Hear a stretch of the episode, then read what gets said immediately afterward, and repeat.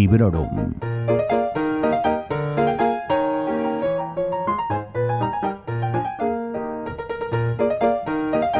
Hola a todos y a todas. Bienvenidas a un nuevo episodio de Librorum Podcast en el que en lugar de hablaros sobre la lectura de un solo libro, qué me ha parecido, qué emociones me ha provocado y demás, voy a recomendaros algunos libros de no ficción de diferente temática que haya leído hasta la fecha. Nos acercamos a la milestone de 100 episodios y si algo he sacado en claro de las sugerencias que me habéis ido haciendo es que os gusta más una lista que a un tonto un lápiz.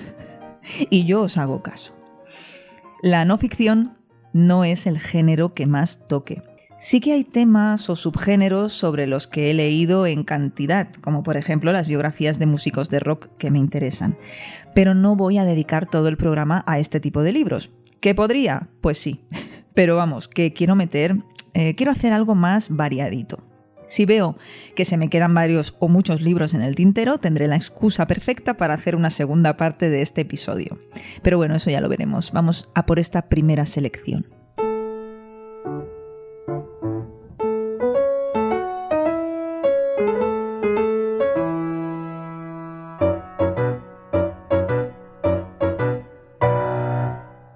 La gente que me conoce de una manera más personal sabe que me gusta muchísimo la historia.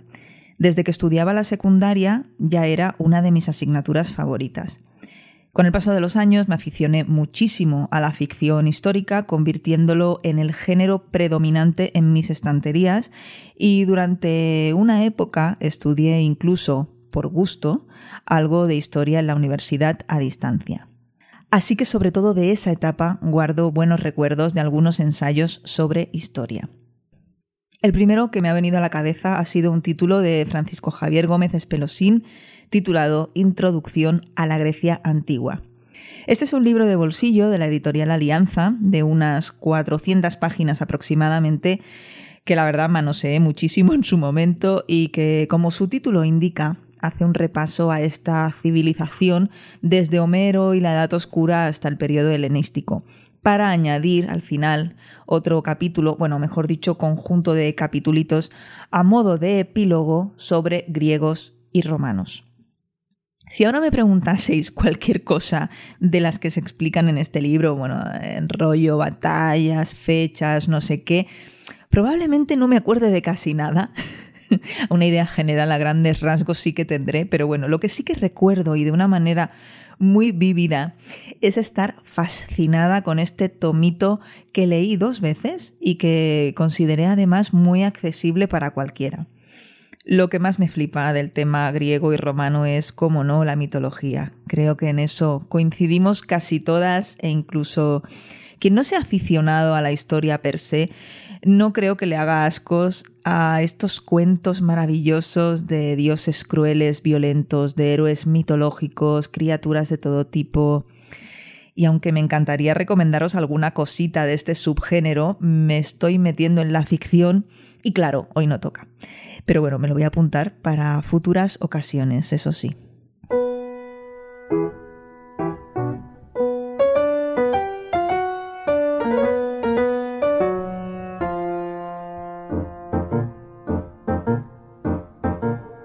Ya os he adelantado en la intro que las biografías y autobiografías de los artistas que me gustan son unas lecturas que disfruto especialmente. Pero hay un libro, que es también un libro de memorias, de reflexiones, bastante breve, de un personaje muy popular, pero que no es una estrella del rock. Eh, y es un libro que me gustó a muchos niveles. Se titula Lo que he aprendido en la vida y es de Oprah Winfrey. En inglés el título es What I Know for Sure y... Mm, ¡Uf! que me encantó, me encantó. Es un personaje al que obviamente reconozco hace tiempo, pero del que no sabía gran cosa y no fue hasta hace unos años que descubrí uno de sus podcasts, que hace varios además, y bueno, aquello que empecé a escucharla con más atención y no sé, a ver, yo sé que esto es muy personal y que cada una se siente interpelada o emocionada por algunas cosas que a otra persona le pueden parecer chorradas, pero a mí este libro me hizo pensar mucho. Se trata de un repaso muy somero, porque ya os he dicho que es breve, algunos de los momentos claves de su vida, de la vida de Oprah. Es, por supuesto, una autobiografía y a través de estas experiencias ella hace un balance. Es de la editorial Aguilar, no llega a las 200 páginas y lo compré en formato digital porque no pude encontrarlo en castellano y en papel. Y me gustaría, por aquello de marcar y subrayar, pero, pero bueno, de momento lo tengo en digital, que en digital también se puede subrayar, aunque no es lo mismo, pero bueno, ¿qué le vamos a hacer? En fin. Me consta que acaba de publicar otro libro titulado What Happened to You, en el que junto a un psiquiatra habla de traumas, de resiliencia, de superación y que debe de estar muy bien, la verdad. Oprah, todo el mundo sabe esto, pero no está de más decirlo, es una señora que no ha sido siempre famosa y millonaria y con una agenda de contactos que para mí la querría, ¿no? Eh, ni mucho menos. Así que, bueno, es, un, es una trayectoria la suya como poco interesante.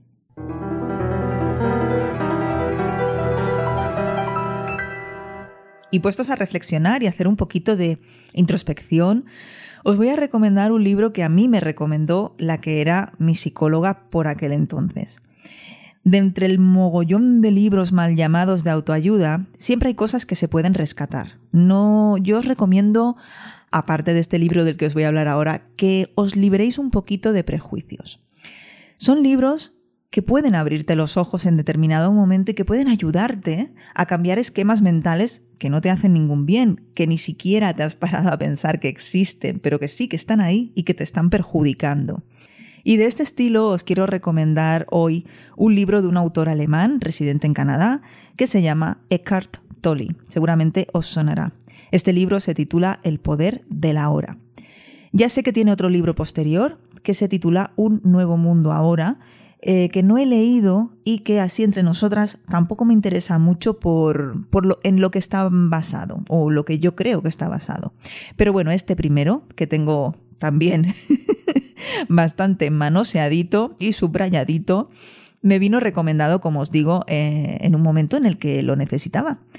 Y a veces lo he ojeado para ver las cosas que subrayé y estoy muy contenta de haberlo leído.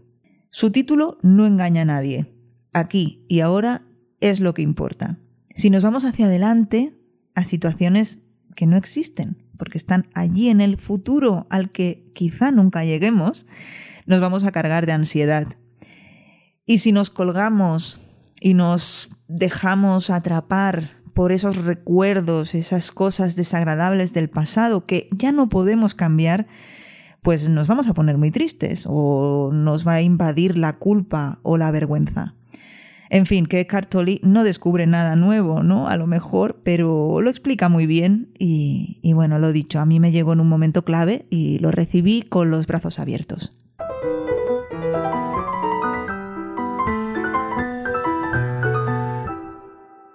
Para el cuarto libro me voy a los libros sobre libros, que ya nos encaja, ¿no? Y guardo un buenísimo recuerdo de la noche en que Frankenstein leyó El Quijote de Santiago Posteguillo. Además recuerdo que lo leí en vacaciones de verano, estaba por ahí, por el norte de Inglaterra haciendo el guiri. Y bueno, es lo que pasa con los libros de las vacaciones, ¿no? Que además de que el libro esté bien y disfrutes de su lectura, pues el contexto es especial. Este es un librito de 240 páginas, es de la editorial Bucket, y en él Posteguillo nos lleva de viaje por la historia de la literatura, parte de ella, ¿no? Momentos, mejor dicho, momentos de la historia de la literatura, con anécdotas sobre varias obras destacadas. Es uno de esos libros para leer más de una vez y, jo, qué pena que la segunda parte, o, bueno, em, otro libro similar que escribió más tarde, no me gustase tanto. Y me refiero a La sangre de los libros, del cual tenéis reseña aquí en el podcast, concretamente en el episodio número 13. Pero vamos, que la noche en que Frankenstein leyó El Quijote, sí, sí que os lo recomiendo muchísimo y creo que cualquier oyente de Librorum lo disfrutará, porque si algo tenemos en común es el gusto por la lectura y al ser un libro de anécdotas eh, literarias, pues es súper ameno y se lee muy, muy fácilmente.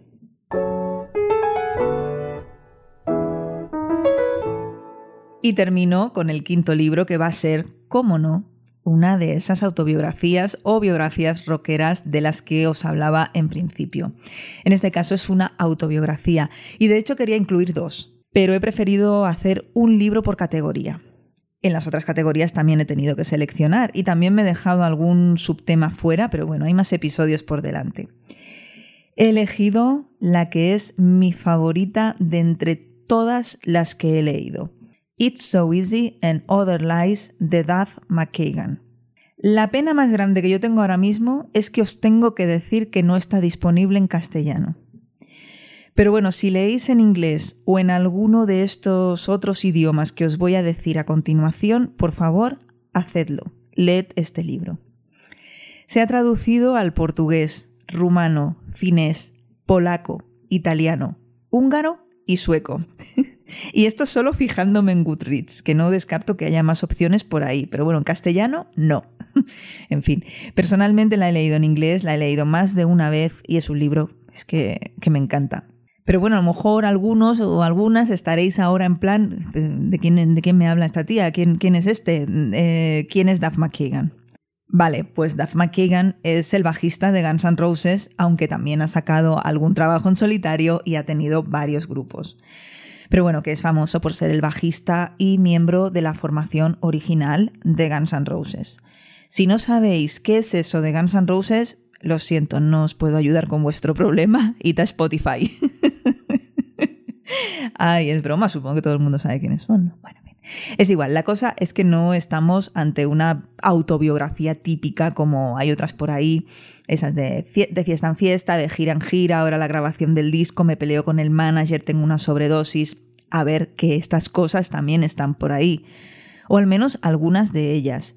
Pero sobre todo es otra historia de vida apasionante, de partir de un sitio, llegar a otro, de grandes cambios, de superación.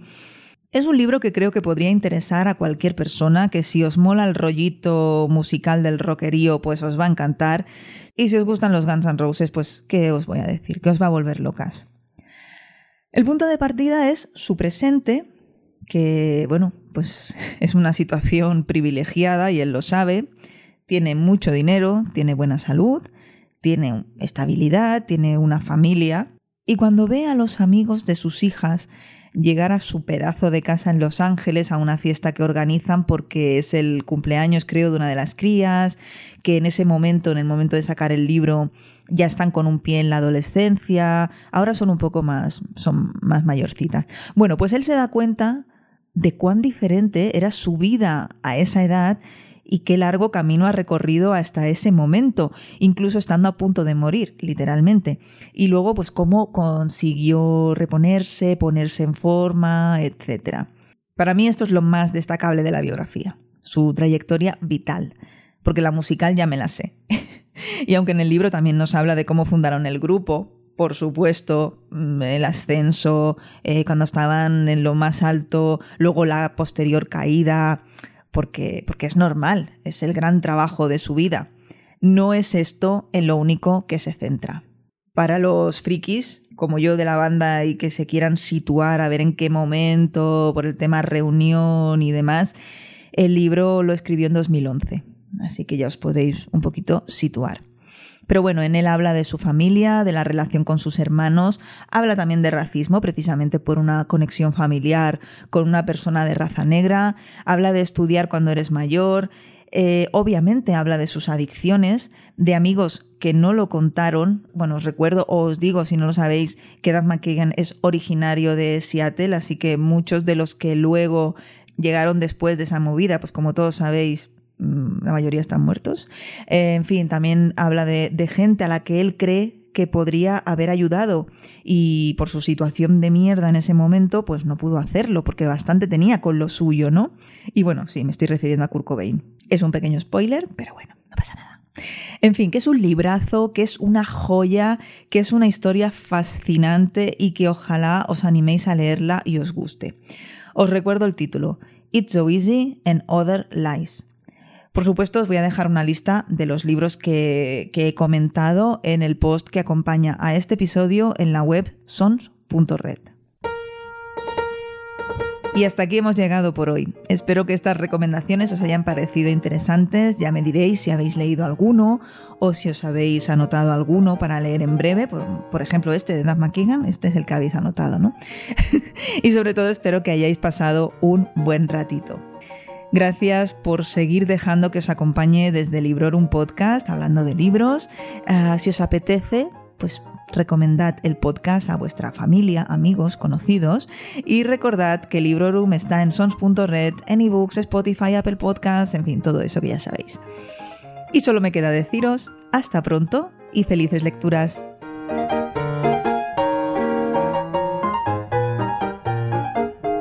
Acabas de escuchar Librorum, un podcast alojado en Sons, red de podcasts. Encuentra mucha más información de este episodio en nuestra página web sons.red barra librorum y descubre muchos más podcasts en sons.red.